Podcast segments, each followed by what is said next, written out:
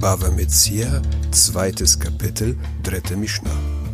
Nachdem wir in den letzten zwei Mishnayot gelernt haben, dass es Sachen gibt, die man behalten darf und Sachen, die man ausrufen soll, lernen wir in der folgenden Mishnah, dass es auch Sachen gibt, die man nicht nehmen darf, weil sie absichtlich vom Eigentümer hingelegt worden sind und der Eigentümer vermutlich wiederkommen wird, um sie zu nehmen. Nimmt man diese Sachen trotzdem und sie haben kein Zeichen, dann verursacht man dem Eigentümer einen Verlust, der er die Sachen, die kein Zeichen haben, ja nicht wiederbekommen kann. Haben die Sachen ein Zeichen, so verursacht man dem Eigentümer den Aufwand, nach den Sachen zu suchen. Deshalb soll man auch im, Zweifels, im Zweifelsfall die Sachen liegen lassen. Sagt die Mishnah, Matza achar hagafa o achar hagader, gozalot mekusharin o bishvilin shibasidot, Harisello Yigaba hin. Findet jemand hinter einer Wand oder hinter einer Mauer Tauben gebunden oder auch in den Steigen der Felder, so darf er sie nicht berühren. Diese Tauben waren an den Flügeln gebunden, damit sie nicht wegfliegen, und jeder bindet die Tauben auf die gleiche Art. Deshalb gibt es kein Zeichen an ihnen. Man darf die Tauben nicht nehmen, weil der Eigentümer sie möglicherweise dort verwahrt hat. Er wird später wiederkommen und sie nehmen.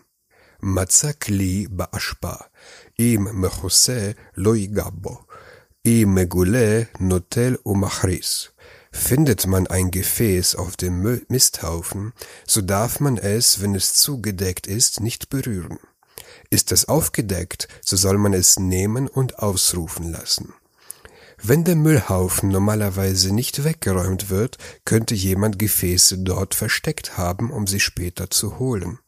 Sind die Gefäße aber nicht ganz vom Müll zugedeckt, dann darf der Finder sie nehmen und er muss sie ausrufen lassen.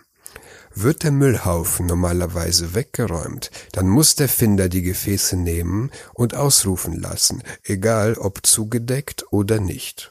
Wird der Müllhaufen immer weggeräumt, dann darf der Finder die Gefäße behalten, denn der Eigentümer hat sie bereits aufgegeben oder er hat sie mit Absicht weggeworfen. Matza begal o bekotel yashan hare elu shilo. Findet man etwas in einem Steinhaufen oder in einer alten Wand, so gehört es dem Finder. Hier geht es um einen Schatzfund in einer Ruine oder in einer alten Mauer. Der Finder darf den Schatz behalten, wenn er alt aussieht, wie zum Beispiel rostige Münzen, da wir davon ausgehen, dass der Eigentümer dieses Schatzes bereits gestorben ist. Sieht der Schatz aber nicht alt aus, dann hat ihn sicherlich jemand vor kurzem liegen lassen und man darf es nicht anfassen. Hier könnte man folgende Frage stellen. Wenn die Mauer auf einem privaten Grundstück steht, warum gehört der Fund nicht dem Besitzer des Grundstücks? Die Antwort ist, ein Grundstück erwirbt keine Gegenstände für den Besitzer, die er möglicherweise nie hätte finden können. Das gilt für eine alte Mauer. Sagt die Mishnah weiter. Matzah bekotel chadash mechetzio velachutz shilo. Findet man etwas in einer neuen Wand in der Hälfte nach außen, so gehört es dem Finder.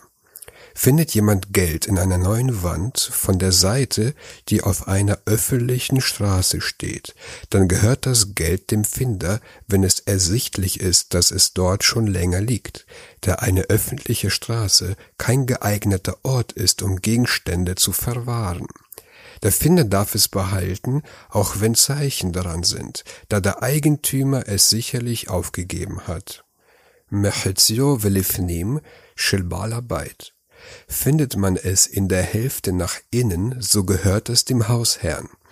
Der Talmud erklärt, dieser Fall handle davon, dass jemand eine Sache in der Wand findet, bei der es nicht klar ist, von welcher Seite sie hineingelegt worden ist, wie zum Beispiel ein Goldbarren dann gehört der Goldbarren dem Hausherrn. Findet man dagegen etwas, wo man erkennen kann, von welcher Seite es hineingelegt worden ist, dann spielt es keine Rolle, auf welcher Seite der Wand man es findet. Zum Beispiel findet man ein Messer, dann zeigt der Handgriff an, von welcher Seite das Messer hineingelegt worden ist. אם היה מזכירו לאחרים, אפילו בתוך הבית, הרי אלו שלו. Hat er aber das Haus anderen vermietet, so gehört das Gefundene dem Finder, selbst wenn er es mitten im Haus gefunden hat. Hat der Hausherr das Haus an andere Mieter vermietet, dann gehören die gefundenen Sachen dem Finder, auch wenn er sie im Haus gefunden hat, da es nicht klar ist, welche Person es verloren hat, und der Eigentümer hat es zu suchen gewiss schon aufgegeben.